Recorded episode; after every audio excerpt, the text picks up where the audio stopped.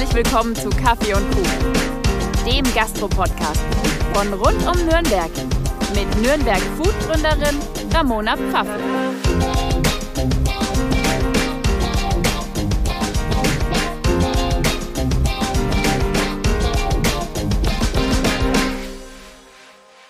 Hi, ich bin's wieder, eure Ramona. Schön, dass ihr eingeschaltet habt zur 16. Folge Kaffee und Kuchen. Heute bei mir zu Gast Lukas und Thomas von der kleinen Pause. Hi, ihr zwei, schön, dass ihr da seid. Hallo, hi, hi. Vielen, vielen Dank für die Einladung. Hallo, vielen Dank. Thomas, magst du dich vielleicht als erstes mal vorstellen? Ich habe ja bei dir schon mal vorab so ein bisschen Google-Recherche betrieben und da kam ein Artikel, dass du unumstrittener Leistungsträger beim HC Erlangen warst. Was hat's damit auf sich?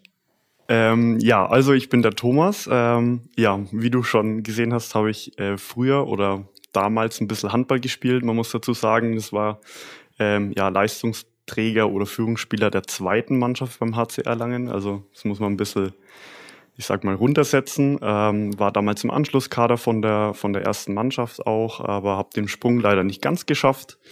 Ähm, ja, hat aber dann trotzdem viel Spaß gemacht und gereicht, äh, in der dritten Liga von der zweiten Mannschaft des HC Erlangen zu spielen. Genau. Ansonsten, äh, ich bin 29 Jahre alt, ähm, komme aus Nürnberg, habe BWL studiert, ähm, den Bachelor da fertig gemacht und danach gleich in die Selbstständigkeit gestartet und genau, seitdem 2017 im Oktober eben ja in der Gastronomie tätig als Selbstständiger. Lukas, it's your turn. Ich habe leider nicht so einen tollen sportlichen Hintergrund. ähm, es muss nicht jeder sportlich bei sein. Bei mir hat es nur zu Kreisliga, Bezirksliga Fußball gereicht, aber immerhin. Ähm, genau, ich bin Lukas, hi. Äh, bin auch 29 Jahre alt, komme aus Nürnberg, habe in Nürnberg ähm, BWL studiert bin dann zu meinem Master nach Köln gegangen, auch zum Studieren, relativ klassischer BWLer Werdegang und bin im Juni 2019 sozusagen zum Thomas dazugestoßen in die Firma. Ähm, da gab's die kleine Pause auch schon, dann können wir gleich nochmal näher drüber reden. Und genau, Thomas und ich, wir kennen uns seit tatsächlich seit der fünften Klasse. Wir sind zusammen in, aufs SSG in Albach gegangen. Banknachbarn? Mm, teilweise ja. Ich saß immer hinten, das war immer oh. eher nicht Und so. äh, Lukas dann immer vorne, oder? Ja, genau. Also wir sind ja auf unterschiedliche Grundschulen gegangen, deswegen am Anfang waren wir dann fünfte Klasse, kannten wir uns noch nicht und haben dann ähm, waren dann nur in der gleichen Klasse und dann ähm, ja, aber seitdem sind wir sind wir sind wir Freunde und das ist natürlich auch eine super Basis für eine Geschäftsbeziehung unserer Meinung nach und dementsprechend haben wir gesagt, hey, dann steige ich doch mit ein in die Firma und wir machen die kleine Pause zusammen und ja, seitdem haben wir viel zu tun. Ihr habt es ja schon angesprochen, ihr habt angefangen mit der kleinen Pause in Fürth. Wann war das und wie, wie kam es dazu?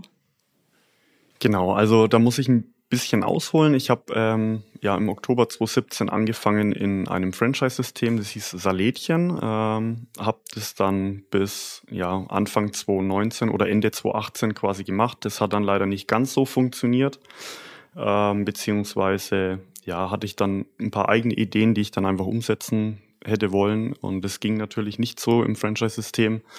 Und da haben wir oder habe ich mich dann dazu entschieden, ähm, ja, aus dem System rauszugehen und dann eben ein eigenes Konzept zu fahren, das dann ab ja, 1.1.2019 quasi gestartet ist. Und das war dann eben die kleine Pause.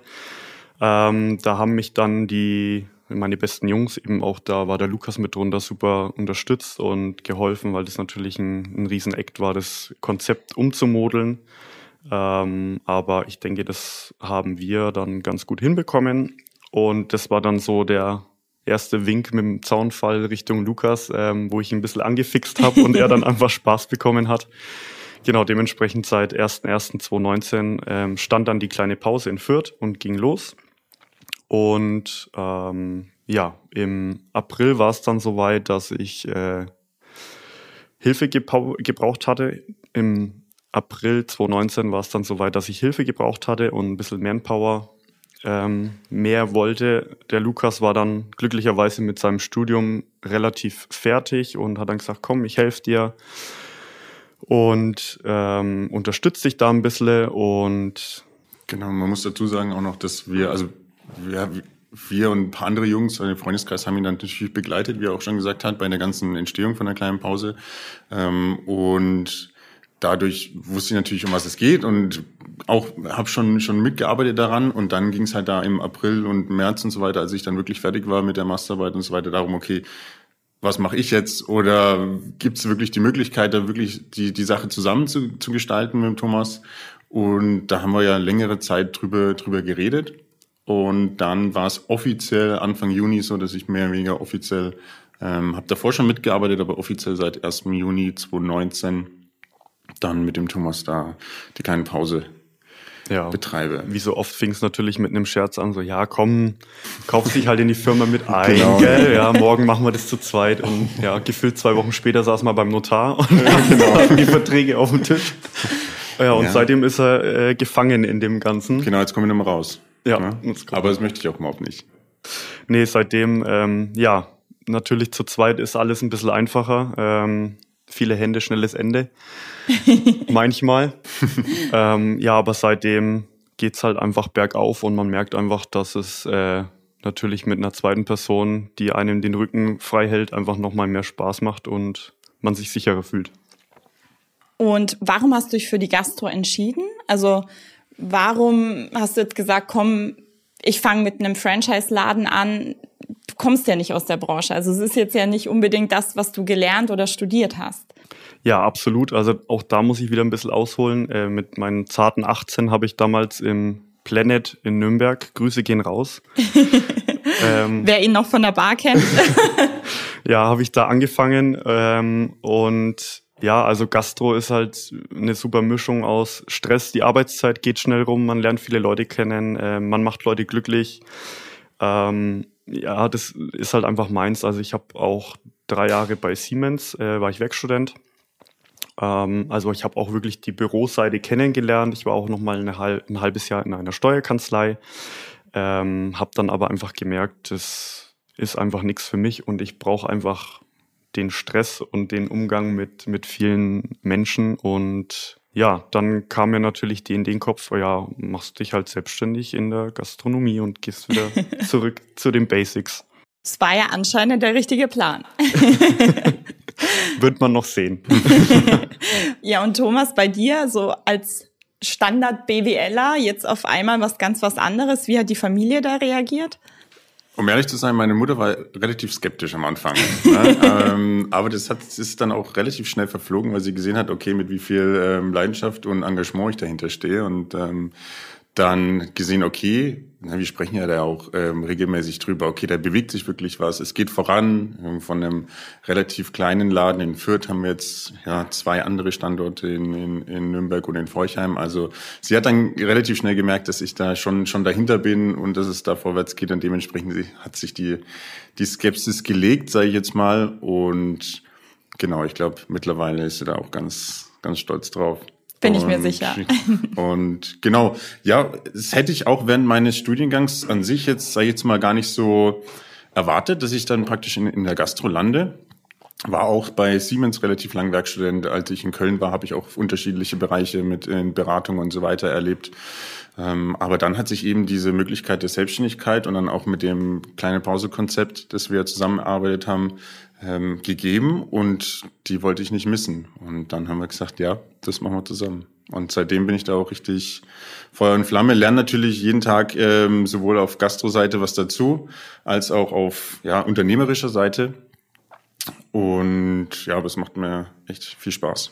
Ist eine gute Sache. Dazu möchte ich noch editieren. Meine Mutter fasst sich nach vier Jahren immer noch an den Kopf, was ich, was ich für verrückte Ideen habe. Also das, das legt sich nicht. Aber ich glaube, ja, ja, Aber nee, es legt sich nicht. Sie kommen bestimmt gerne zum Essen vorbei, oder? Ja, absolut. Also man muss auch dazu sagen, meine Eltern helfen beide, beide relativ viel mit. Also mein Papa ist ja leidenschaftlicher Handwerker, also so der Haus- und Hofhausmeister von ja, uns. Oh, sowas ist immer mega gut, das wenn man das in der Familie hat. Absolut. Und die Mama schimpft natürlich dann immer, dass äh, nicht alles so sauber sei, ist, wie es sein sollte. Also die sind da schon super dahinter und man muss auch sagen, ohne die beiden wären wir auch nicht da, wo wir jetzt sind. Ähm, ja, das muss man wirklich Das kann man noch gar nicht ähm, abwägen, wie viel das wirklich wert ist, dann nochmal ähm, jemand zu haben, der wirklich, vor allem der Vater vom Thomas, sowohl Elektrik als auch ähm, Wände hochziehen, was er in Fürth gemacht hat. Also komplettes Programm ähm, und das spart natürlich uns viel Zeit und Nerven und Geld vor allem halt auch. Ne? Und das ist Definitiv. natürlich im, im, im, frühen Stadium eines Unternehmens einfach Gold wert. Ja? Und dementsprechend sind wir da sehr dankbar darüber. Warum habt ihr die kleine Pause in Fürth wieder geschlossen? Woran lag's? Ähm, ich glaube, im Endeffekt war unser Konzept nicht passend für den Standort, den wir da hatten. Ähm, ich glaube, so ehrlich muss man sein. Ähm, dementsprechend war dieses, ähm, ja, diese gesunde, schnelle Mittagspause an dem Standort in der, in der Fürther Fußgängerzone nicht passend und es war im Endeffekt auch nicht genug an Umsatz, den wir da gemacht haben. Vielleicht, klar, kann man auch sagen, vielleicht waren wir nicht bekannter genug dafür oder haben da irgendwelche Fehler gemacht, wie auch immer. Aber wir haben uns dann, als sich die Möglichkeit gegeben hatte, eben nach Nürnberg umzuziehen, haben wir gesagt, okay, machen wir einen dritten Standort auf mit Nürnberg und behalten Fürth sozusagen, was aber natürlich dann auch die Folge gehabt hätte, dass wir in Fürth wieder mehr Personal gebraucht hätten und dadurch die Kosten wieder gestiegen wären. Und dann haben wir uns im Endeffekt dafür entschieden, nee, hey, das erste Kapitel von Kleine Pause in Fürth versuchen wir jetzt so gut es geht, ähm, ja, zu beenden und haben uns dann für den Schritt entschieden. Im Endeffekt war es eine rein wirtschaftliche Entscheidung. Ja, und ähm, Aufwand, Ertrag ist bei uns immer so eine ganz äh, wichtige Komponente, die wir, die wir ähm, beachten. Und der Aufwand, den wir für Fürth betrieben haben, für das, was am Ende rausgekommen ist, war dann einfach nicht, nicht genug. Und dann haben wir gesagt, nee, wir ziehen an Rathenauplatz. Ähm, den Standort in Nürnberg kannten wir auch durch unser Studium ganz gut. Ne? Wir haben beide den Bachelor Stimmt, ja. an der Uni, an der Wieso gemacht. Das heißt, wir kannten die Lage. Wir kannten das Publikum, das da umher ist, und wir haben gesagt, hey, für unser Konzept ist das eigentlich perfekt. Ja, ähm, es war natürlich eine Situation, Corona-bedingte Situation, ähm, die, die, die, die vorgeherrscht hat und dementsprechend konnte man nicht ganz genau abschätzen, wie es ist. Aber für uns war auch dieser Umzug nach Nürnberg einfach eine mittelfristige, langfristige Entscheidung. Ne? Wenn jetzt mal Corona vorbei ist und die Uni wieder läuft und die ganzen Arbeitsplätze da sind, dann sehen wir uns da einfach an dem Standort ja, wesentlich mehr Potenzial als in Fürth. Und dementsprechend war dann die Entscheidung nicht einfach, aber im Endeffekt glauben wir ähm, schon richtig. Ihr hattet gar keine Angst, jetzt mitten während Corona in einen Standort zu ziehen, wo eigentlich drumherum gerade nichts los ist. Also die ganzen Studenten waren ja nur zu Hause, hatten Online-Vorlesungen, die Büros waren leer. Also es ist schon ein großes Risiko, was ihr eingegangen seid. Absolut. ähm, das war ein Risiko und wir, wir haben uns aber auch, wir sind von der Seite herangegangen, dass die Location ja mit das Wichtigste ist. Und dadurch, dass wir beide so überzeugt waren von dieser Location, von diesem Standort, haben wir dann gesagt, nee, wir machen das auch jetzt in dieser schwierigen Situation. Um ehrlich zu sein, ich war etwas blauäugig und habe dann, als wir umgezogen sind im Juni, Juli 2020, nicht daran gedacht, dass es nochmal zu so einem krassen Lockdown kommt. Vor allem nicht zu so einem langen. Ähm, dementsprechend haben wir gesagt, ja, ähm, das wird sich halt dann irgendwann erholen. Ähm, ja, war leider nicht so. Ich glaube, damit hat aber niemand gerechnet. Ja, genau, also richtig. Ist, ja, aber, klar. Genau, aber, aber, trotzdem muss man sagen, wir sind das Risiko eingegangen, ja. klar. Ähm, waren uns dessen aber auch bewusst, ähm, wollten den Schritt aber doch nicht missen und doch nicht, ähm, ja, diese Möglichkeit einfach nicht verstreichen lassen. Und deswegen haben wir gesagt, nee, wir machen das auch jetzt und haben dann, ja, den ersten Lockdown für die Planung und für alles Mögliche drumherum genutzt und sind dann über den Sommer umgezogen, so dass wir im Anfang September in Nürnberg aufmachen konnten. Und die ersten zwei Monate, die waren auch schon mal ganz vielversprechend, September und Oktober vor dem Lockdown. Und da hat man schon ein bisschen gemerkt, dass der Standort eigentlich gut funktionieren kann, wenn dann noch zusätzlich Studenten und andere Leute da sind. Ja. Genau, man muss auch sagen, das Konzept oder das Ganze, was wir vorhaben, ist natürlich auch mittel- bzw. langfristig ausgelegt. Also wir hoffen natürlich, dass jetzt im Laufe dieses Jahres oder spätestens im nächsten Jahr auch wieder die Studenten da sind und ähm, ja in Forchheim auch die Arbeitenden wieder in ihre Unternehmen zurückgehen, beziehungsweise teilweise. Und ähm, dann wieder alles zur Normalität zurückkehrt und wir deswegen hoffen oder glauben, dass der Standort in Nürnberg einfach langfristig die bessere Variante ist. Genau. Wenn wir dann praktisch halt das durchgestanden haben, dann glauben wir, dass wir dadurch ganz gut aufgestellt sind. Und halt, ja, diesen mittel- und langfristigen. Aber jetzt müssen wir noch durchhalten. Mal schauen, es fängt an, sich langsam zu erholen. Ja. Hoffen wir mal, dass es so bleibt. Klopfen wir auf Holz. Na, ja, genau. um nochmal auf Fürth zurückzukommen, wie seht ihr Fürth, also die Stadt Fürth, seht ihr das als eine attraktive Einkaufsstadt? Also ich habe es ja ein bisschen mitbekommen, sage ich mal, weil 2017 sah es in Fürth ja noch ein bisschen anders aus. Ja. Ähm, also ein riesen Pluspunkt ist natürlich diese neue Mitte mit den kleinen Buden. Also das ist schon sehr, sehr gemütlich gemacht. Ähm, da hat die Stadt auch wirklich viel Geld und Zeit und Mühe in die Hand genommen. Ähm, jetzt mit dem Flair, mit dem Einkaufszentrum ähm, bemüht sich die Stadt natürlich auch nochmal mehr Möglichkeiten zu schaffen, also die Entwicklung ist auf jeden Fall da. Ähm, man hat auch gemerkt, dass in der Stadt einfach wieder mehr los ist, ähm, über die Jahre jetzt hinweg oder Monate. Ich bin selber aus Fürth, also ich äh, mhm. kann das nur bestätigen, was du gesagt hast. Das, es hat sich schon sehr, sehr stark gebessert in den letzten Jahren. Also von ungefähr überhaupt nichts los und ab 18 Uhr die Gehsteige hochgeklappt und auch essenstechnisch meiner Meinung nach super schwierig, irgendwas Gutes zu finden, bis auf ein paar Klassiker, die es halt schon immer gibt, mhm. hin zu ähm, eben der neuen Mitte und dem Flair jetzt. Also klar muss man jetzt erstmal abwarten, wie es denn am Ende ist weil wir hatten ja auch schon mal einen Mango zum Shoppen da, der dann wieder äh, rausgegangen ist, was ich jetzt nicht so schön fand, aber gut, mhm. ähm, wenn es sich nicht rechnet. Aber sie machen schon einiges, um die Stadt auf jeden Fall attraktiver zu gestalten. Ja, also das sehe ich als kleines Problem auch an, wie du, wie du gerade selber auch gesagt hast. Ähm, es gibt so die Klassiker, wo man hingeht und das aus den Köpfen der Fürther ein bisschen rauszubekommen, ähm, ist, glaube ich, auch schwierig. Also es gibt die paar Läden, wo man wirklich mhm. immer hingeht, weil die gibt's ja schon immer. Ja. Und wenn es was Neues gibt oder wenn, wenn ein neuer Laden kommt, ähm, ist es für denjenigen oder für den Betrieb einfach super schwierig, sich erstmal zu etablieren, weil man einfach sehr, sehr langen Atem braucht. Also generell, um äh, ein Unternehmen neu zu öffnen. Ich glaube, in Fürth tatsächlich noch mal ein bisschen länger, bis man da in den Köpfen drin ist. Ja. Ähm, ja, ist auf jeden Fall machbar, aber ja, muss man halt durchhalten. Welches Konzept steckt hinter der kleinen Pause und was gibt's bei euch genau? Also wir sind so eine, eine Salatbar, Schrägstich Café. Also bei uns, unser Fokus liegt auf dem Mittagsgeschäft. Äh, wir verkaufen Salate, Wraps, Panini und Kartoffeln, Ofenkartoffeln. Und diese Kartoffeln gibt's kann man sich auf der einen Seite selber zusammenstellen. Wir haben in der Theke 40 bis 50 Zutaten, aus denen man sich komplett selber individuell zusammenstellen kann. Ähm, wir bieten aber auch unsere Favoriten an. Das sind praktisch Rezepturen, ähm, die wir vorschlagen ähm, mit unterschiedlichen Zutaten, vegetarisch, vegan oder mit Fleisch. Und diese Favoriten, die kann man sich zu jedem Produkt zusammenstellen. Das heißt, man kann zum Beispiel einen Falafel-Salat haben, man kann aber auch einen Falafel-Wrap, Falafel-Panini und Falafel-Kartoffel haben. Also wir wollten praktisch eine Rezeptur haben, die man aber auf jedes Produkt anwenden kann, um so ein bisschen ähm, Komplexität aus dem aus dem Konzept zu nehmen, aber trotzdem gleichzeitig ein sehr vielfältiges Angebot zu haben.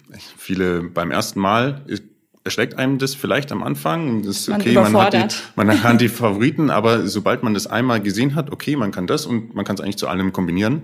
Ähm, tun sich die, die Gäste sehr, äh, sehr leicht und finden es cool und sagen, okay, ja gut, dann nehme ich halt heute mal anstatt einer Falafel-Kartoffel einen Falafel-Wrap. Und äh, so kommt es eigentlich ganz gut an. Genau. Wir hatten jetzt auch eine, eine kleine Konzeptanpassung. Wir sind praktisch erst gestartet mit, mit zehn Favoriten und ähm, das haben wir jetzt zum Sommeranfang reduziert auf acht feste plus zwei saisonale Favoriten. Das heißt, wir wollten diesen regionalen, saisonalen Aspekt ein bisschen mehr spielen und haben dann praktisch zwei Rezepturen, zwei Favoriten, die wir alle drei Monate anpassen da durfte ja auch ich mitwirken. genau, genau also, richtig. Das ist dein Stichwort jetzt.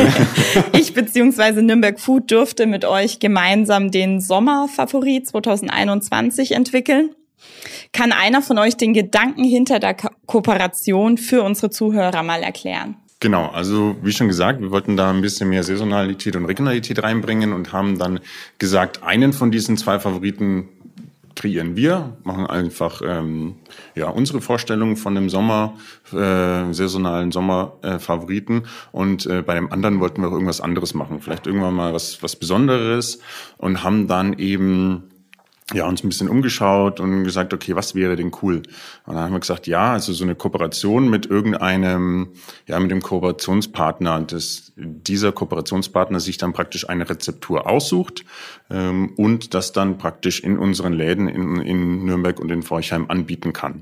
Und dann haben wir uns noch weiter gesponnen, okay, ja, was ist denn genau der Mehrwert für uns, sowohl für den Kooperationspartner und dann ähm, und natürlich auch noch für die für die Gäste an sich. Und dann sind wir da auch darauf gekommen, ja, das wäre doch noch mal ganz cool, wenn wir dann so eine so eine runde Sache draus machen und pro verkauften ähm, Favoriten ähm, 50 Cent an eine gemeinnützige Organisation spenden. Und so hat sich das ergeben und so haben wir dann praktisch oder wurde unser Favorit für Gutes äh, geboren sozusagen. Und dann haben wir sind wir auf dich zugegangen und ähm, ist natürlich immer schwierig, den ersten Kooperationspartner zu finden, wenn es nur die Idee ist, aber es ist noch nicht umgesetzt. Ja. Und deswegen sind wir auch super dankbar, dass du dabei bist und auch sofort gesagt hast, hey, ist eine, eine coole Sache.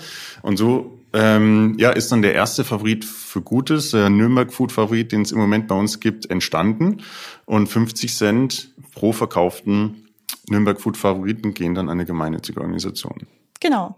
Und es war auch gar nicht so einfach, wie ich es mir am Anfang vorgestellt hat. Also ich habe mich super gefreut, dass ihr auf mich zugekommen seid. Aber klar, im ersten Moment denkt man, na ja, okay, ich stelle halt jetzt einfach einen Salat zusammen mit Erdbeeren und äh, Grünspargel oder mit Ziegenkäse, Walnüssen und Birnen. Das ist mir, das sind Sachen, die einem halt im ersten Moment so durch den Kopf schießen. Und dann kamst du, Lukas, und hast gesagt, nee, nee, nee, wir müssen auf den Saisonkalender achten. Und dann habe ich erstmal gemerkt, okay, es ist gar nicht so einfach, wenn man auch guckt, welches Obst oder welches Gemüse ist denn jetzt gerade saisonal eigentlich gängig. Und genau. ich denke, das spielt sehr stark auch bei euch auf den Nachhaltigkeitscharakter mit ein, dass ihr darauf achtet, oder?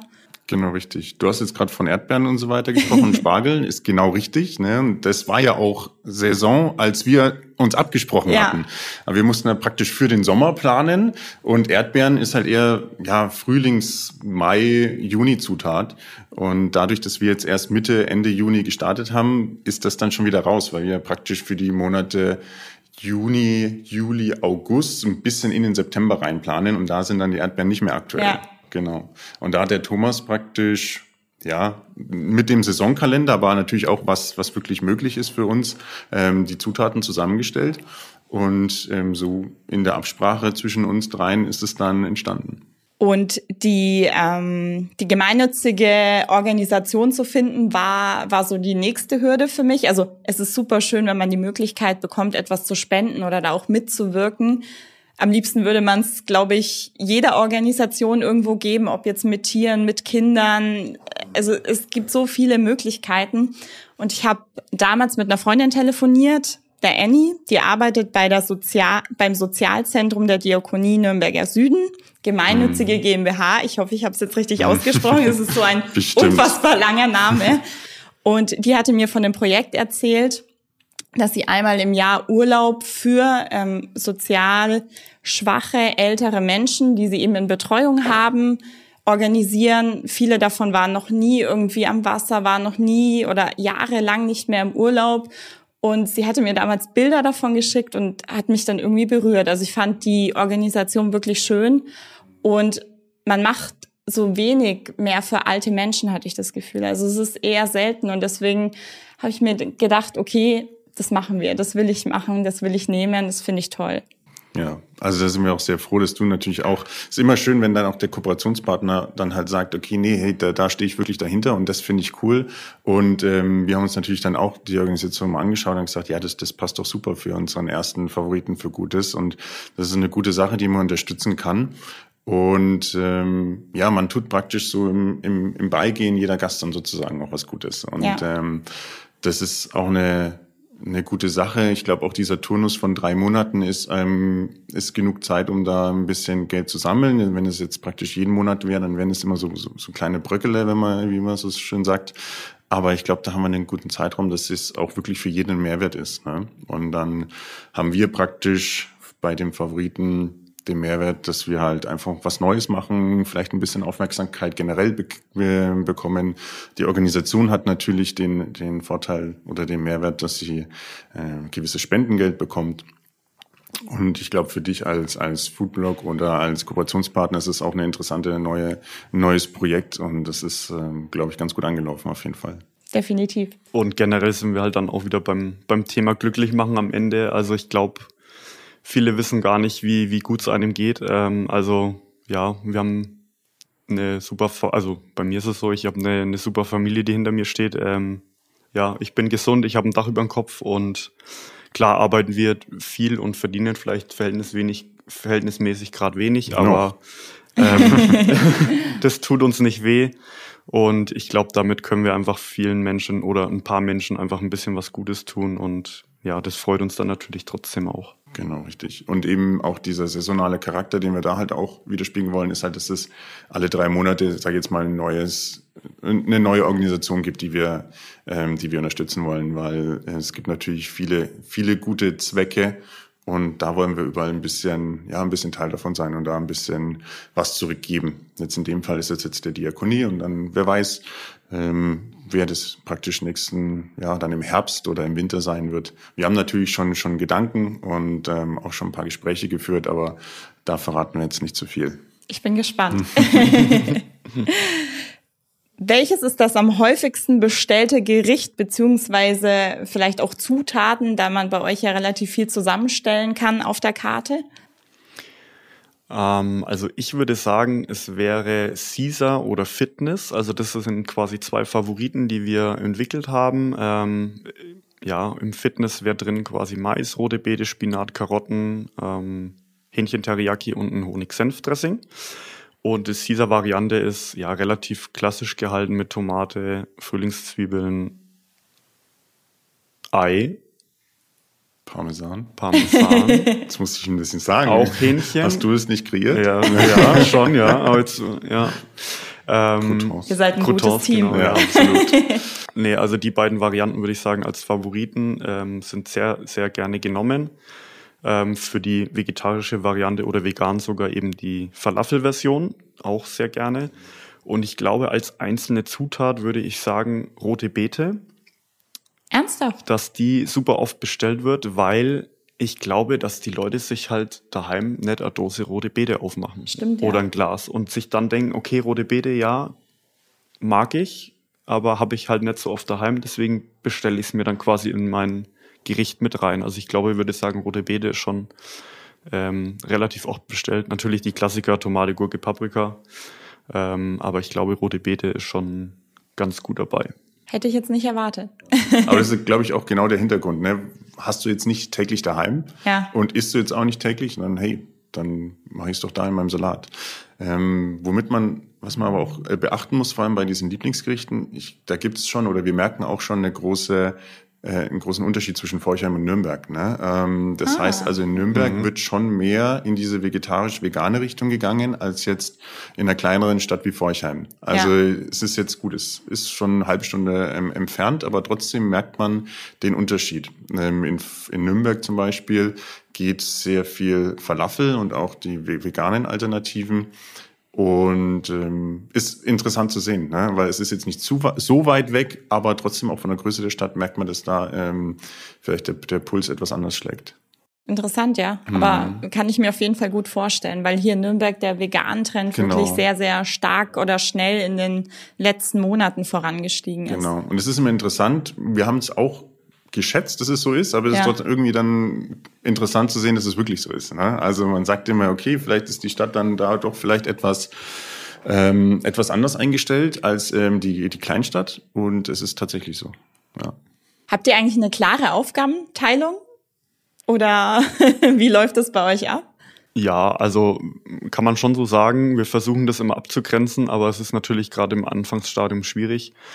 Also ich würde sagen, wir, wir halten uns gegenseitig auf jeden Fall den Rücken frei. Ähm, sprich, Lukas kümmert sich wirklich eher so um Bürokratie, sage ich jetzt mal, um das Ganze hintenrum, Kalkulation, ähm, passt das alles zusammen, ähm, HR-Themen, also das äh, regelt er alles, dass ich kein Papierkram anfassen muss, was mir überhaupt nicht liegt und er freut sich dann, dass er wieder seine Ordner sortieren kann. Genau.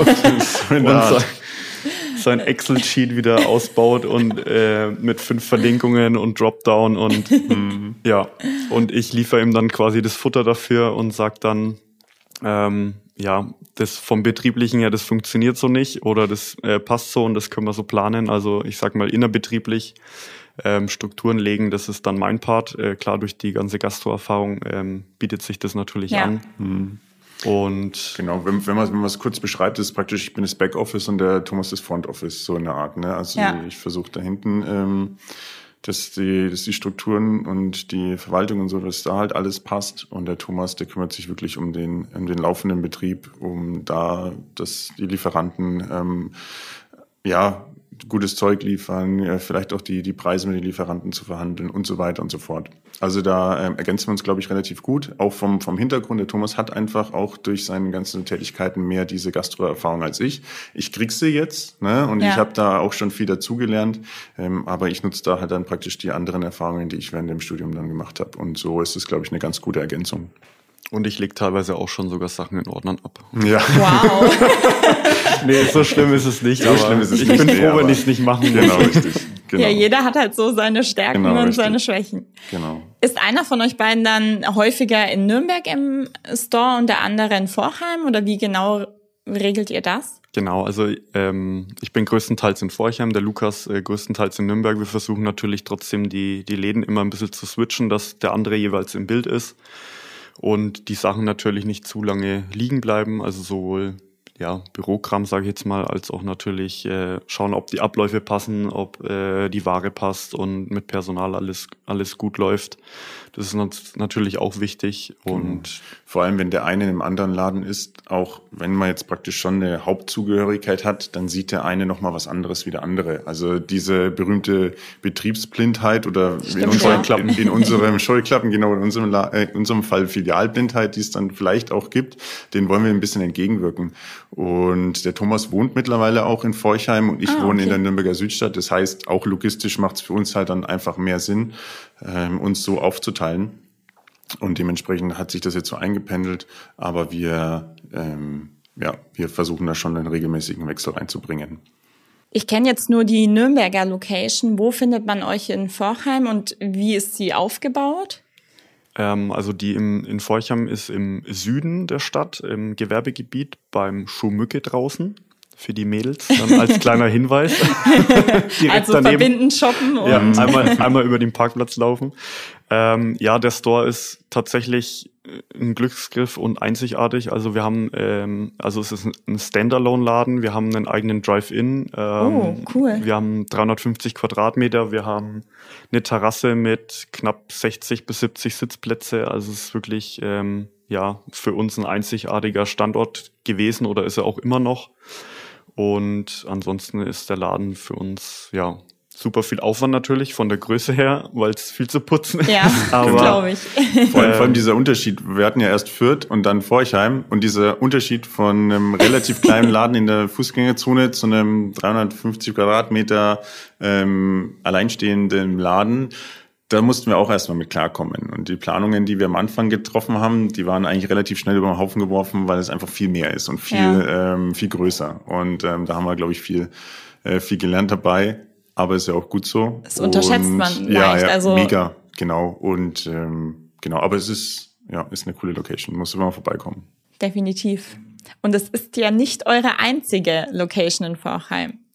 Genau, wir haben äh, ja wie schon letztes Mal gesagt, ja, die berühmten Hummeln im Hintern haben dann den zweiten Lockdown jetzt ein bisschen genutzt, um ja, weiter zu strukturieren, weiter zu planen. Jetzt hat sich eine super Möglichkeit ergeben, ähm, ja, eine weitere Location in Forchheim anzumieten. Ähm, das ist das Schiefe Haus. Das ist eine Event-Location von uns jetzt, ähm, die wir eben neu eröffnet haben seit Ende Juni. Und genau, die machen wir jetzt quasi viermal im Monat äh, zum Regelbetrieb auf.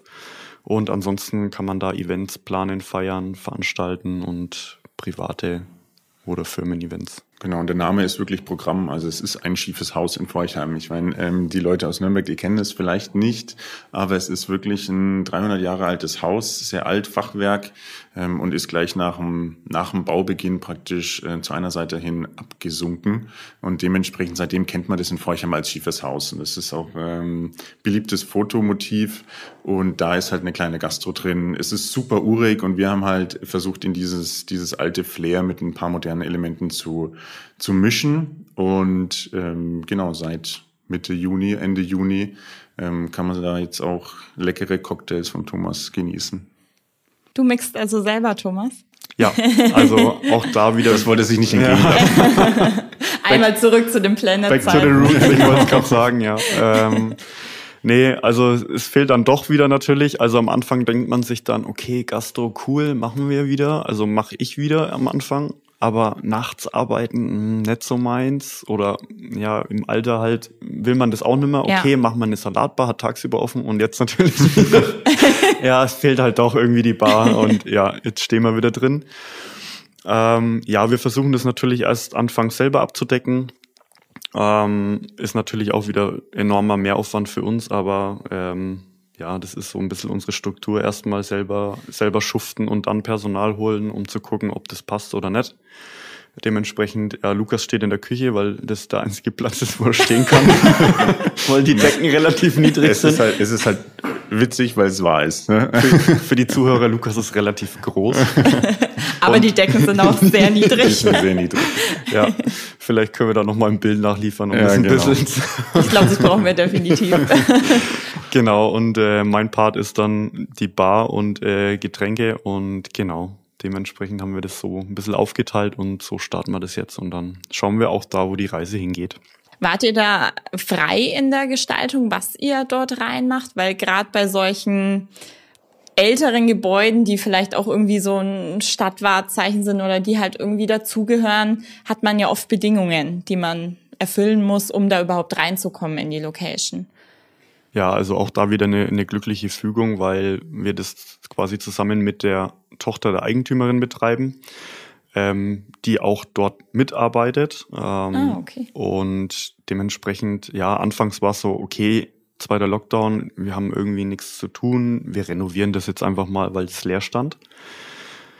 Und auch da wieder nach und nach, ja, warum machen wir es nicht eigentlich selber? Und, ja, dann hat sich das so ergeben und ähm, ja, da Grüße gehen auch raus an Julia Stumpf und ihr Papa wollte immer so ja eine Art Weinbar, Weinvinothek drin haben ja. und dann haben wir gesagt, ja, also das können wir schon irgendwie kombinieren und dann ja ging es halt los mit Brainstorming und so, ja, komm, das machen wir jetzt einfach selber und natürlich auch da wieder unser jugendlicher Leichtsinn und Blauäugigkeit. Ähm, aber ich denke, das haben wir jetzt echt ganz schön, ganz schön hinbekommen.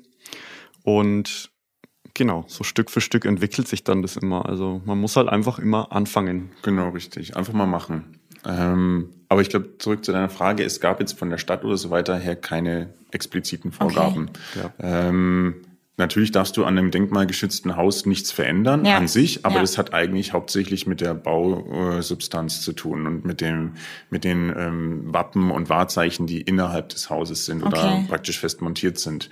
Aber so vom Konzept her vor uns oder vor drei Jahren war ein relativ hochwertiges Restaurant drin. Also die konnten da auch mehr oder weniger machen, was sie wollten.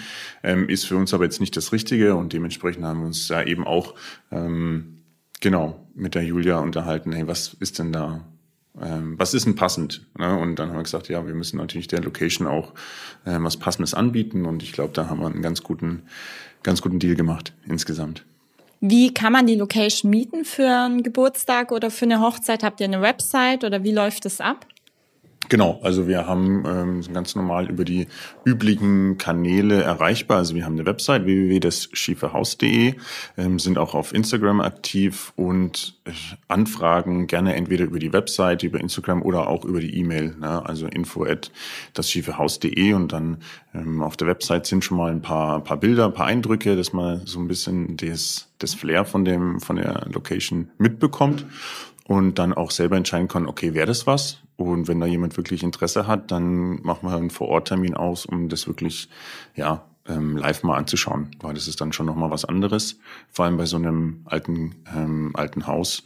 Und dann kann man da gerne Geburtstage, Hochzeiten, Weihnachtsfeiern, alles mögliche Ja. feiern. Ein oder andere Kaltgetränk zu sich nehmen. Das auch noch natürlich. Das natürlich Der auch. Thomas ist bereit für euch. Ja, genau. Um nochmal auf die kleine Pause zurückzukommen, ihr nutzt das Mehrwegsystem von Vital, wenn ich es jetzt richtig ausspreche. Ich Wie glaub, genau? Off, ja, offiziell wollen sie weiter genannt werden. Okay, Vital, Genau. sorry. Ja. Wie, wie genau sieht die Zusammenarbeit aus? Ich habe Weitel kennengelernt durch Höhle der Löwen tatsächlich, also durch diese Fernsehsendung. Ja. Und die schaue ich sehr gerne an, ähm, wenn es halt läuft. Und Ja. da ähm, hatte jetzt sowohl ähm, ja mehrere mir geschrieben, hey, wäre das nicht was für euch? Und wie auch immer. Und ich hatte es natürlich auch angeschaut gehabt. Und das war eigentlich ein cooles System. Und ich kannte schon andere Anbieter, ähm, neben Vital, wie, ähm, wie jetzt zum Beispiel Recap oder Rebowl, das man vielleicht am, am häufigsten kennt. Ja. Ähm, in München gibt's auch noch andere Anbieter. Aber das System von Vital hat mich da irgendwie am, am meisten überzeugt. Die Bowls oder die Schüsseln, die man sich ausleihen kann, sind super. Und dann sind wir auf die zugegangen und sind praktisch Gastropartner von Vital geworden. Dann haben sie uns praktisch ja, ja, die Schüsseln geschickt. Und das Coole daran ist einfach, dass es für den Gast an sich selbst komplett kostenlos ist. Das heißt, Ah, okay. der Gast an sich braucht eigentlich nur die App. Da gibt's einen QR-Code, den Ja. wir scannen. Und ähm, dann weiß praktisch, weiß man das oder weiß die App, dass die Schüssel bei dem und dem ähm, Gast ist und der braucht da nichts zu bezahlen. Und dann geben wir sie raus und wir oder beziehungsweise jede andere Weitelstelle ähm, kann die auch wieder annehmen und dann wird das alles per QR-Code gescannt und es geht super easy, ähm, super schnell und ist auf jeden Fall ein absoluter Mehrweg, Mehrwert ähm, in dem ganzen System, vor allem dadurch, dass ja auch jetzt mit Corona diese Einwegverpackungen wesentlich mehr geworden sind. Ja. Und dann haben wir gesagt, hey, nee, das starten wir mal. Wir hatten davor auch unser eigenes Ein äh, Mehrwegsystem, ist aber natürlich dann nicht so angenommen worden, weil das halt auch wieder mit Pfand und relativ viel zu tun, ähm, ja, großem Aufwand ähm, verbunden ist. Und dann haben wir uns jetzt entschieden, eben damit weiterzugehen. Und wir sind, also ich bin kleiner Fanboy geworden, weil ich das richtig cool finde. Ja, ich finde es richtig cool, weil es geht einfach super easy und es ist wirklich kein Aufwand. Und ähm, die Bowls schauen gut aus, das Essen schaut darin auch nochmal gut aus. Und ähm, das ist einfach ein Mehrwert für jeden. Ne? Und wir sparen uns dann die Einwegverpackung. Ähm, viele fragen sich, wie dann weiter Geld verdient, aber wir zahlen halt praktisch pro Befüllung der Schüssel zahlen wir als Gastropartner Okay. ähm, eine Gebühr. Aber die ist ungefähr, hält sich in Grenzen mit dem, was wir halt an den Verpackungen sparen. Ne? Und das ist eigentlich ein ganz cooles System. Und wir ermutigen da jeden Gast da wirklich mitzumachen und sich da ähm, diese App zu holen.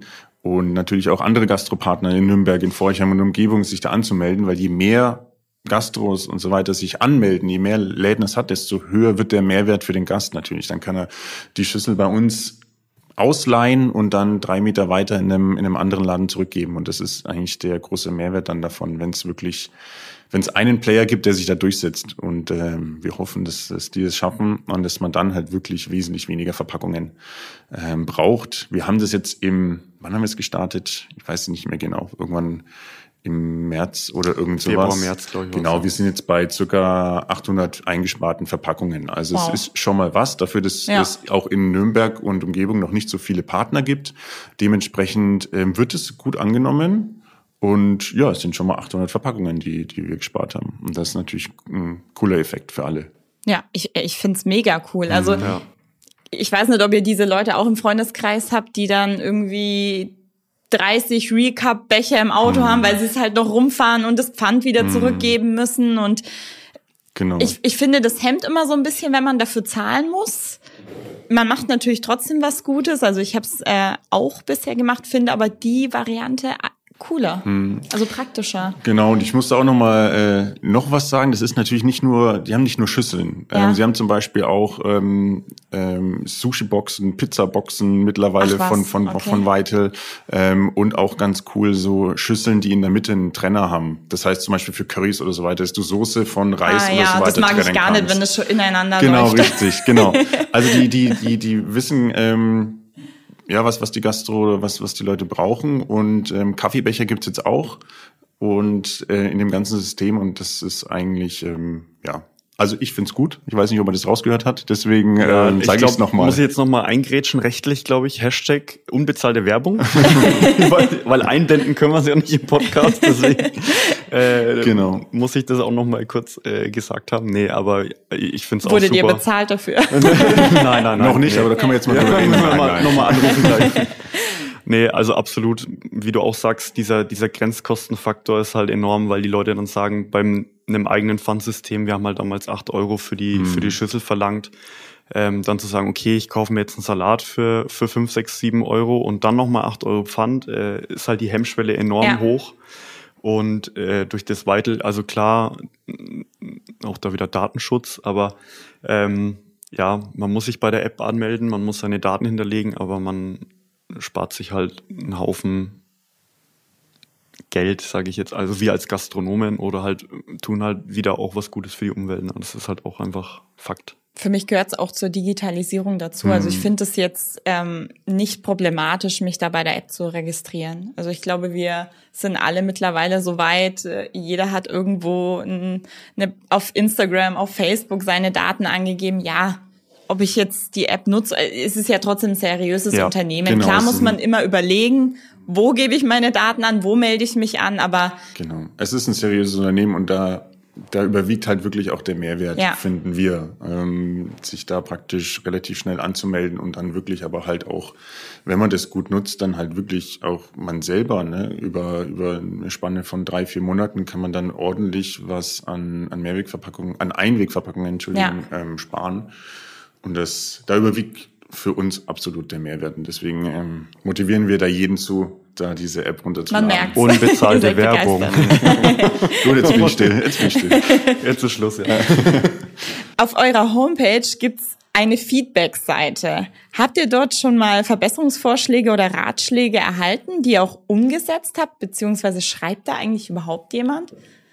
Ähm, ja, absolut. Also sowohl im Laden als auch über die Internetseite oder ja. über die Feedback-Seite kriegen wir auch Kritik, was auch super wichtig für uns ist, weil wir einfach, ähm, ja, also ich glaube schon, wir sind kritik, kritikfähig. Ich glaube schon, wir sind kritikfähig ähm, und können aber uns auch nur so verbessern. Also wenn wir nicht wissen, was die Leute wollen oder was den Leuten nicht passt, dann können wir auch nichts anpassen. Also dann denken wir, okay, das, was wir machen, ist auch gut. Ähm, Klar gibt's manchmal Kritik, die dann nicht so angebracht ist. Das gibt's überall. Die, da die muss Mozza man drüber, immer. Da muss man drüber stehen. Das ist auch kein Problem. Da haben wir, glaube ich, ein dickes Fell genug. Ähm, ja, an sich werden dann zum Beispiel Fragen gestellt. Auch da wieder, kann ich den Chefsalat auch ohne rote Zwiebeln haben? Und dann, ja klar, weil unser Konzept ist eben quasi darauf ja. ausgelegt, dass man alles anpassen kann oder verändern kann. Ähm, was wir auch zum Beispiel hatten, war dann ähm, ja das Thema Mehrweg einmal mit Feedback, dass das quasi eben auch die Hemmschwelle dann zu groß ist, da die acht Euro zu bezahlen oder zu verlangen. Da haben wir dann eben, oder der Lukas ist dann drauf gekommen, okay, was können wir denn da machen? Ähm, und klar, so kommt man dann auf andere Ideen oder so kommt dann der Ball, sage ich mal, ins Rollen, wo man einfach dann ein bisschen drumherum überlegen kann, ja. Genau.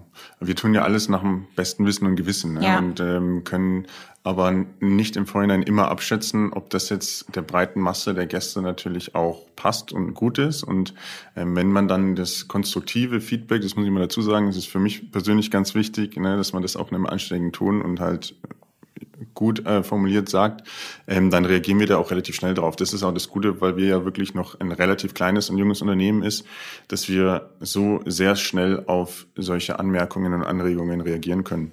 Und das ist ähm, super wichtig. Das sollte auch in größeren Unternehmen ähm, meiner Meinung nach möglich sein.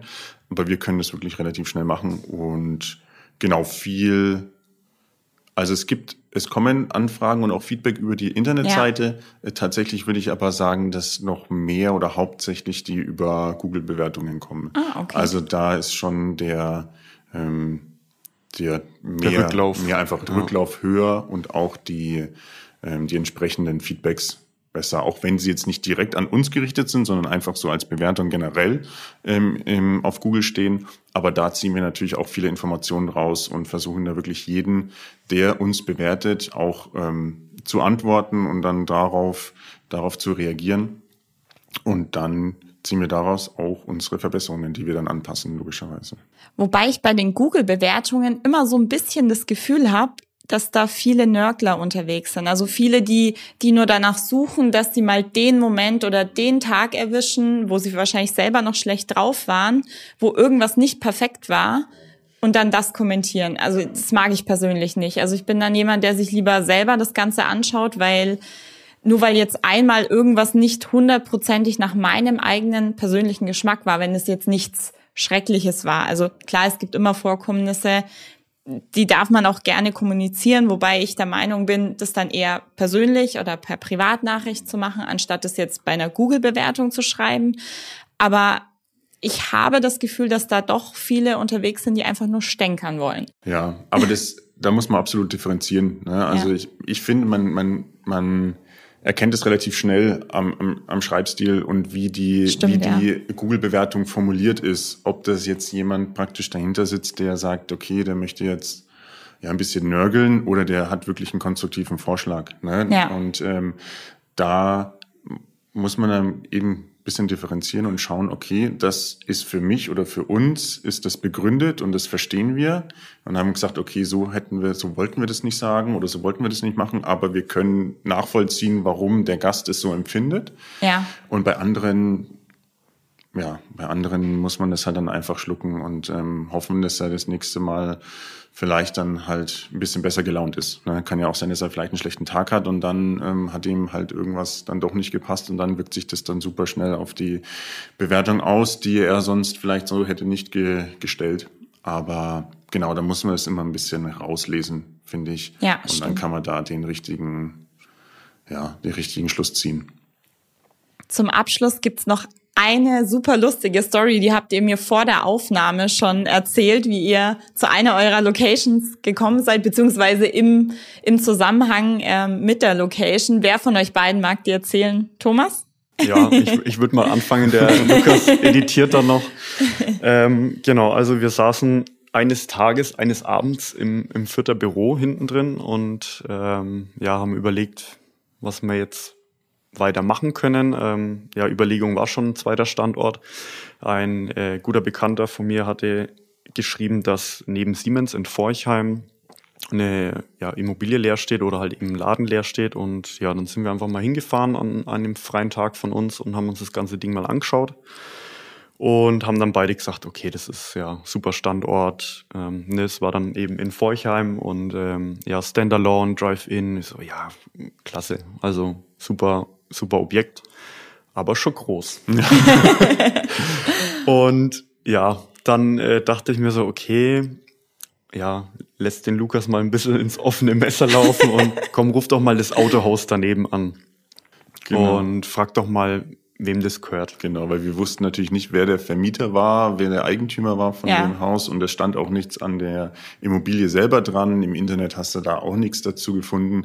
Und dann haben wir es halt mal darauf gekommen, ähm, beim Autohaus Hoffmann nebenan, Grüße gehen auch raus, ähm, anzurufen die Vermittler? Ja, genau, sozusagen, ja. tatsächlich. Ja, wenn, wenn, die, wenn sie gesagt hätten, entweder wenn sie es nicht gewusst hätten oder wenn sie gesagt hätten, nee, nee da den ruft sagen irgendwer wir das an, nicht. der, wieso will der das wissen, ne?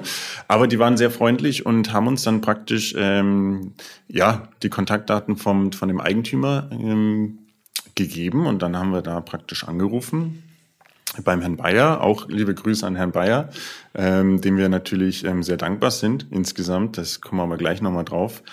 Und dann habe ich mit dem telefoniert und habe dem so erzählt, ja, wir sind interessiert. Und, ähm, und ich dachte mir schon, ja gut, jetzt rufen da zwei Jungs an, äh, ja, lässt sie mal anrufen, weil das wird sowieso nix, wenn wir da anrufen und so ein Ding mieten wollen. Genau, richtig. Ja.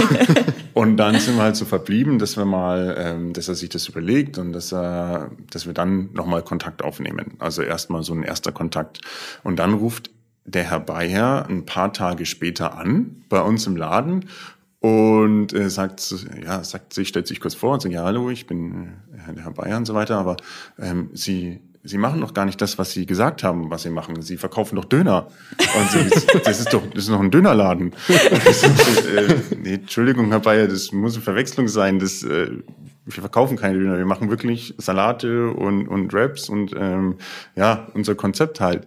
Und sie, nee, nee, das kann nicht sein. Ich sage, Entschuldigung, ähm, wo waren Sie Wo denn? waren Sie denn? genau. Und es hat sich tatsächlich herausgestellt, was auch schon bemerkenswert ist, dass der äh, Herr Bayer, der wirklich ein ähm, gehobenes Alter, also schon ein über 80-jähriger Herr, ähm, sich da informiert hat und sofort ähm, vorbeikommen wollte und ist dann aber anstatt der Schwabacher Straße in Fürth in der Schwabacher Straße in Nürnberg vorbeigegangen. Und anscheinend gibt's da genau in der, in der Straße, in der Hausnummer, ähm, eben einen Dönerladen. Und äh, dann hat er, ist er gar nicht ausgestiegen, sondern ist sofort wieder heimgefahren. Ach so, und jetzt dachte ich, der hat vielleicht den Döner probiert. Nein, das nicht, obwohl vielleicht. Ja, vielleicht hat er es uns auch nicht verraten. Aber ähm, dann ist er, genau, und dann kam eben zu dem Anruf. Nee, tut mir leid, ähm, das muss eine Verwechslung sein, das kann nicht sein. Und ähm, dann ist er tatsächlich wieder zwei, drei, vier Tage später bei uns nochmal in Fürth vorbeigekommen. Also auch dieser an sich erste für ihn negativere Kontakt hat ihn trotzdem nicht davon abgeschreckt, nochmal ähm, bei uns vorbeizukommen und dann in Schwabach, äh, in der Schwabacher Straße in, in Fürth vorbeizukommen und, hat, und dann haben wir ihn praktisch kennengelernt. Und, und dann, so hat sich das dann ergeben, dieser erste Kontakt. Und da sind wir ihm auch wirklich äh, wirklich sehr dankbar, dass Ja. er sozusagen zwei relativ unerfahrenen Gastronomen dann trotzdem auch noch diese Chance gibt. Nicht nur, dass er ein zweites Mal vorbeikommt, sondern im Endeffekt halt auch dieses große Objekt in Forchheim praktisch dann uns beiden überlässt. Und das, da sind vor allem auch viele junge Unternehmer, so wie wir, einfach darauf angewiesen, Ja. so jemanden zu kennen und so jemanden, ähm, dass die so Chance jemand zu sich- bekommen. Genau, die Chance zu bekommen und auch das Vertrauen zu bekommen, dass das wirklich ähm, ja, das, das wirklich machen zu können. Ich meine, er hätte theoretisch auch einfach jemanden, keine Ahnung, eine größere Filialbäckerei oder so weiter reinnehmen können, ne? wovor viel mehr finanzielle Substanz dahinter hängt als jetzt in neuem kleinen Unternehmen. Und das ähm, hat er aber nicht. Ich und dementsprechend sind wir da sehr froh drum und auch sehr dankbar auf jeden Fall. Genau, war eine, eine lustige Story insgesamt. Richtig, richtig cool. Aber das Problem sehe ich häufiger, dass ge- gerade kleine Unternehmen und Startups Probleme haben, große, schöne Locations zu bekommen, weil es halt entweder, klar, natürlich ist es auch Budgetsache, aber weil das Vertrauen von, der, von den Vermietern einfach nicht da ist. Absolut. Riesenthema ist halt natürlich Sicherheit. Ähm, deswegen ja, ist es halt auch leider so, dass es immer mehr Ketten gibt oder geben wird. Das mm, hat natürlich Corona jetzt auch nochmal beschleunigt und verschlimmert. Ähm, das darf man jetzt auch nicht so unter den Tisch fallen lassen. Also es wird, glaube ich, noch ein bisschen ähm, in Anführungszeichen, sage ich jetzt mal, schlimmer werden, dass es einfach mehr Ketten und weniger individuelle Läden gibt, weil die Vermieter einfach noch mehr auf Sicherheit gehen und natürlich bei den Ketten ganz anderes Ja. finanzielles Mittel dahinter steckt als bei jungen Unternehmern Absolut. oder Das ist halt so ein zweischneidiges Schwert. Auf der einen Seite, man, also ich als Eigentümer muss sich auch in die Situation Ja, versetzen. Ne? Ich verstehe es schon auch. Ich ne? würde auch Sicherheit wollen. Genau, Also richtig. Ne? Also dementsprechend, Schwierig. es ist immer so, und dementsprechend ist es umso wertvoller, wenn man halt jemanden hat, der einem wirklich auch das Vertrauen schenkt. Ähm, aber wenn ich jetzt als Eigentümer von so einer Immobilie oder so eine Immobilie hätte, dann ja, würde ich es mir auch überlegen, ganz ehrlich. Ne? Vor allem, ja. Habt ihr gesehen, im alten Vapiano in Nürnberg, also in der Immobilie, die jetzt ja ultra lange leer stand, Mhm. kommt jetzt auch eine Kette rein. Also ich, Peter Pan kenne ich noch nicht, ist ja eine Burgerkette, Genau. ist aber mir fast eigentlich zu ähnlich zu Hans im Glück, weil es ist das gleiche Konzept. Nürnberg ist sowieso überlaufen mit Burgerläden. Relativ, ich gehe lieber zu kleinen individuell, individuellen Burgerläden. Aber ja, ich, ich denke auch, die Immobilie kann sich halt kein anderer leisten Genau, also als ist eine ja- Kette, eine große ja- bekannte Kette. Absolut, das ist ja 1A-Lage in Ja. Nürnberg, Lorenzkirche, also vor allem zweistöckig. Also das könnte ein- also ein junges Unternehmen braucht schon sehr, sehr gute Argumente, Ja. um bei der Bank einen Kredit zu bekommen, das zu finanzieren. Also da müssten wirklich schon sehr, sehr gute ähm, Argumente dahinter stehen, um zu sagen, hey, wir machen das und wir schaffen das auch. Dementsprechend hat natürlich so eine große Kette da viel mehr Kompetenz in Ja. solchen größeren, äh, größeren Locations, das auch zu stemmen. Man muss auch dazu sagen, also manchmal nehmen Ketten solche Läden in Kauf, um einfach nur Marketing zu betreiben. Also die verdienen tatsächlich manchmal mit solchen Standorten kein Geld, sondern ähm, die versuchen dadurch Reichweite, Markenbekanntheit und ähm, wirklich ja einfach Leute zu generieren Ja. ähm, und verdienen damit kein Geld und das ist teilweise wirklich für die für die Ketten nicht wirtschaftlich, sondern eher dann ja geht dann auf auf Marketingkosten, sage ich jetzt mal. Ähm, das wissen auch wenig Leute. Also die denken sich dann natürlich, wie wie kann so ein großer Laden dann finanziert werden? Ne? Also ähm, das steckt dann klar eben das Geld woanders wird dann verdient und Ja. wird dann mit dem Laden mitfinanziert. Also das äh, spielt natürlich auch noch ein, Ist ein Teil. interessant, habe ich noch nie drüber nachgedacht. Ja, Aber Vor allem auch im, im Fall Ja. von Peter Pan oder Peter Pane, wie auch immer. ich weiß gerade auch nicht. ähm, Sorry, falls ich es falsch die gesagt man halt habe. hier in Franken noch nicht so kennt, Ja, ne, ist nee. das halt natürlich ein, eine Location. Wenn die jetzt aufmachen, dann kennt es halt in Nürnberg jeder. Das ist die Location. Also Genau. auch die ganzen Touristen, da Genau, ist ja, genau. jeder ist Genau, dort, richtig. jeder läuft vorbei. Genau, jeder. Und dementsprechend ist es für die bestimmt auch strategisch wichtig und Ja. auch vielleicht auch richtig. Also das werden wir dann sehen. Also ich, um Gottes Willen, ich will auch jetzt nicht damit sagen, dass die da natürlich auch kein, kein Geld verdienen wollen oder können. Ja. Ne? Ähm, nur generell ist es bei manchen Kettenfilialen eben so, dass, dass es so ist. Äh, ich wünsche denen natürlich super viel Erfolg und ähm, glaube, der Standort ist auch super. Ähm, ja, nur manchmal ist es eben so, dass es dann quer finanziert wird. Wie geht's bei euch weiter? Habt ihr schon Pläne für weitere Läden? Oder macht ihr jetzt erstmal die drei und schaut, was sich da noch so ergibt? Ja, also vor Corona war natürlich angedacht, wirklich zeitnah nach Erlangen äh, zu kommen, weil das auch so, ja, mein, meine zweite Heimat, sage ich jetzt mal, ist. Ja, Ähm, ich habe da auch jahrelang gewohnt und der Standort oder die Stadt ist einfach super. Es sind viele junge Menschen, es ist Siemens da, also für unser Konzept eigentlich genau das Richtige. ja, Ähm, mittelfristig wollen wir da schon hin. Ähm, ich glaube, für uns ist jetzt aber in naher Zukunft erstmal wichtig, das, was wir haben, gescheit zu strukturieren. Ähm, wir sind froh über die Mitarbeiter, die wir haben und die gerade bei uns sind und auch, muss man auch ehrlicherweise sagen, bei der Krise bei uns geblieben sind und ähm, ist auch ries- viel, viel wert. Viel Wert und auch riesen Ja. Dank da wirklich an alle, die in unserem Team sind. Ähm, ein super Team und das ist auch nicht selbstverständlich und das wissen wir auch, dass wir das nicht als Selbstverständlichkeit annehmen, dass sie wirklich die ganze Zeit durchgehalten haben. Ähm, Kurzarbeit natürlich ein Riesenstichwort, das natürlich auch ähm, die Leute wirklich, äh, Mitarbeiter sehr betrifft. Aber es sind, wir haben das jetzt zusammen wirklich ganz gut gemeistert und jetzt, genau, jetzt schauen wir, dass das alles läuft. Und dann können wir uns vielleicht neuen Projekten widmen, aber das dauert noch ein bisschen. Ja. genau erstmal das strukturieren, was wir haben und aufbauen und schauen, dass wir vielleicht mal auch ein bisschen früher wieder aus dem Laden kommen gerade. Vielleicht mal eine Woche Urlaub nehmen oder so weiter. Mal schauen, wann das geht. Dieses, dieses Jahr nimmer. Wow. Wie, wie motivierend. Also ich wünsche euch auf jeden Fall ganz, ganz viel Erfolg bei eurer weiteren Arbeit und danke, dass ihr da wart. Dankeschön. Vielen Dank für die. Einladung. Ciao.